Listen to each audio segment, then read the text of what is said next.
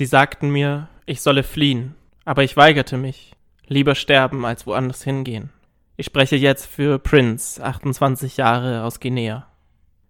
Ich verließ mein Land im Jahr 2012.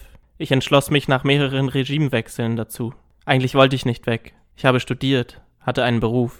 Ich war Englischlehrer an Grundschulen, am Gymnasium und an der Uni. Kurzum, ich hatte Arbeit, einen Hochschulabschluss und sogar ein fürstliches Gehalt. Ich hatte überhaupt nicht die Absicht, das alles aufzugeben. Aber nach den Wahlen 2010 gab es einen Staatsstreich. Ich war der Meinung, dass es kein Staatsstreich war, sondern ein gezielter Schlag des Staates gegen eine bestimmte ethnische Gruppe, die Fulbe, zu denen ich gehöre. Es gab Proteste und wir organisierten Demonstrationen. Ich hatte Kontakt zu einem Radiosender, für den ich Sendungen auf Englisch moderierte und einen Englisch-Grundkurs gab. Daraufhin wurde ich zu einer Radiosendung eingeladen, in der es um die politische Lage in unserem Land ging. Dafür habe ich teuer bezahlt.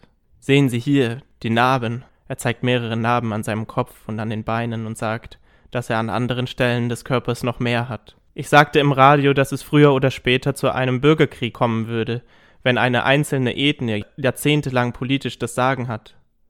Leider war es so, dass der damalige Präsident, den wir sein, wegen seines Doktortitels für einen gebildeten Mann hielten, alles dafür tat, das Volk ethnisch zu spalten. Als Fulbe konnte ich nicht mehr mit Angehörigen der Mandinka zusammenarbeiten. Man lehnte mich in mehreren Schulen ab, die von den Mandinka geleitet wurden.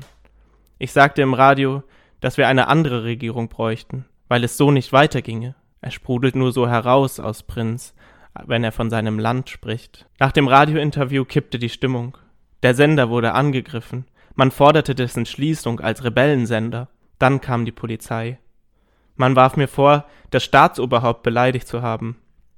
Ich antwortete, dass er eine öffentliche Person sei und ich das Recht hätte zu sagen, was ich von ihm halte.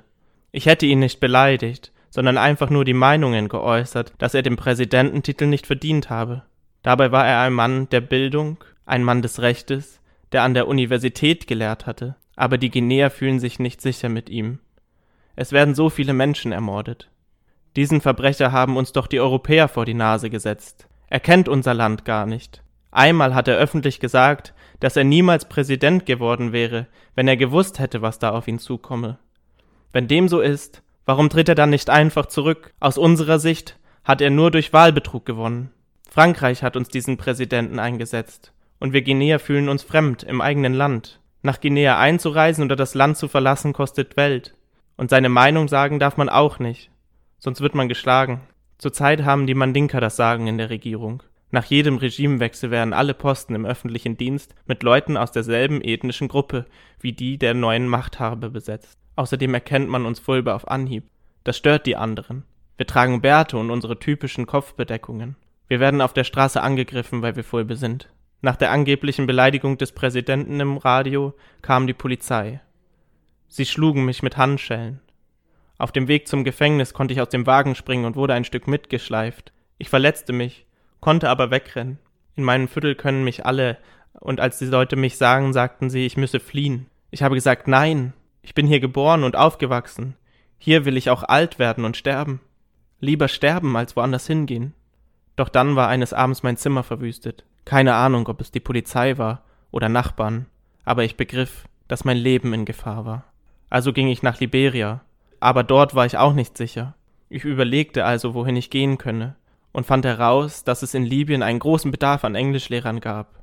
Da beschloss ich, nach Libyen zu gehen. Ich ging nach Libyen. Das war nicht leicht. Ich sagte mir, dass ich als Muslim keine Angst haben bräuche. Ein Freund von mir hatte einige Zeit in Libyen unterrichtet und mir bereits 2010 geraten, dorthin zu gehen. Also reiste ich voller Zuversicht nach Libyen. Ich kam nach Sabrata und arbeitete dort in einer Koranschule, an der Englischlehrer gesucht wurden. Aber dort riet man mir nach Tripolis zu gehen. Von dem Moment an, wo er von seiner Zeit in Libyen spricht, ist Prince Leidenschaft wie weggeblasen. Seine Erzählung ist bisweilen ziemlich wirr. Ich kam 2013 aus freien Stücken nach Libyen und dort begann mein Leidensweg. Bis 2015 arbeitete ich als Lehrer. Anfangs ging es noch ganz gut. Ich war ein angesehener Mann. Ich hatte keinen Kontakt zu meiner Familie in Guinea, um sie nicht zu gefährden. Freunde, mit denen ich in Verbindung war, informierten mich, dass meine Familie unter Beobachtung stand und dass es bei jeder Demonstration Tote gab. Ich blieb bis 2015 in Libyen. Eines Tages wurde ich von den Asthma Boys gefangen genommen. Das ist eine Straßengang. In Libyen herrscht Chaos, die Polizei macht nichts. In den Städten herrschen bewaffnete Banden.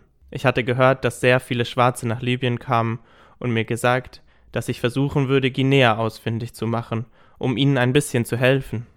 In Libyen wurden viele Schwarze ermordet. Man sah die Leichen täglich auf der Straße liegen. Ich dachte, ich wäre sicher. Schließlich war ich Lehrer und arbeitete nicht weit von dem Ort, wo ich wohnte. Alles war gut organisiert. Doch dann wurde ich entführt. Ich war insgesamt 90 Tage in Gefangenschaft bei drei verschiedenen Gruppen. Die erste verlangte 1000 Euro Lösegeld. Sie sagten, ich solle in meiner Schule anrufen. Ich erwiderte, ich hätte die Telefonnummer nicht und außerdem seien meine Kollegen eben nur Kollegen. Dann sollte ich einen Freund anrufen. Sie drohten mir Gewalt an. Ich wurde nicht gefoltert, aber ich musste bei Vergewaltigungen zusehen. Sie durchsuchen deinen Anus. Bei Frauen schauen sie nach, ob sie im Intimbereich Geld versteckt hatten. Man musste sich nackt ausziehen. Ich habe gesehen, wie selbst Kinder diese Prozedur über sich ergehen lassen mussten. Die Entführer sagten zu mir, wenn du nicht zahlst, töten wir jemanden. Ich sagte, nein, nein. Ich rief einen Freund an und bat ihm um Hilfe. Er hat gezahlt. Ich wurde freigelassen, ohne Socken und Schuhe, und sofort von einer anderen Gruppe entführt. Ich habe versucht, mich genauso zu verhalten wie beim ersten Mal, aber diesmal wurde ich verprügelt. Sie verschleppten mich nach Sabrata. Das waren Banditen. Sie sagen, sie würden für Ordnung auf den Straßen sorgen, aber sie sind nur am Geld interessiert. Ich sagte ihnen immer wieder, ich bin arm, ich habe kein Geld. Sie schlugen mich, folterten mich. Sie fesseln dich und schlagen dich mit Stöcken gegen die Füße. Ich habe Leute in ihrem eigenen Blut liegen sehen. Um nicht auch so zu enden, habe ich schließlich dieselbe Person wie beim ersten Mal angerufen, und sie ließen mich frei. 21 Tage lang habe ich gehungert.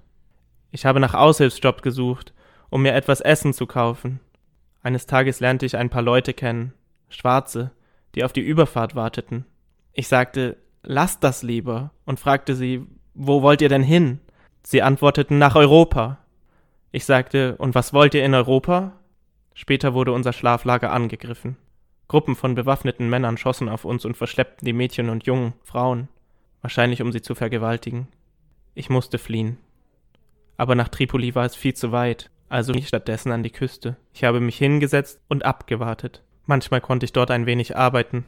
Eines Tages sagte ich mir, bevor ich getötet werde, bevor ich hier zu Tode gefoltert werde, da sterbe ich lieber auf dem Meer, denn ich wusste, dass die Überfahrt lebensgefährlich war. Ich hatte viele angeschwemmte Leichen gesehen, aber das war mir immer noch lieber, als gefoltert zu werden. Also habe ich's versucht. Und ich habe großes Glück gehabt. Ihr habt uns gefunden.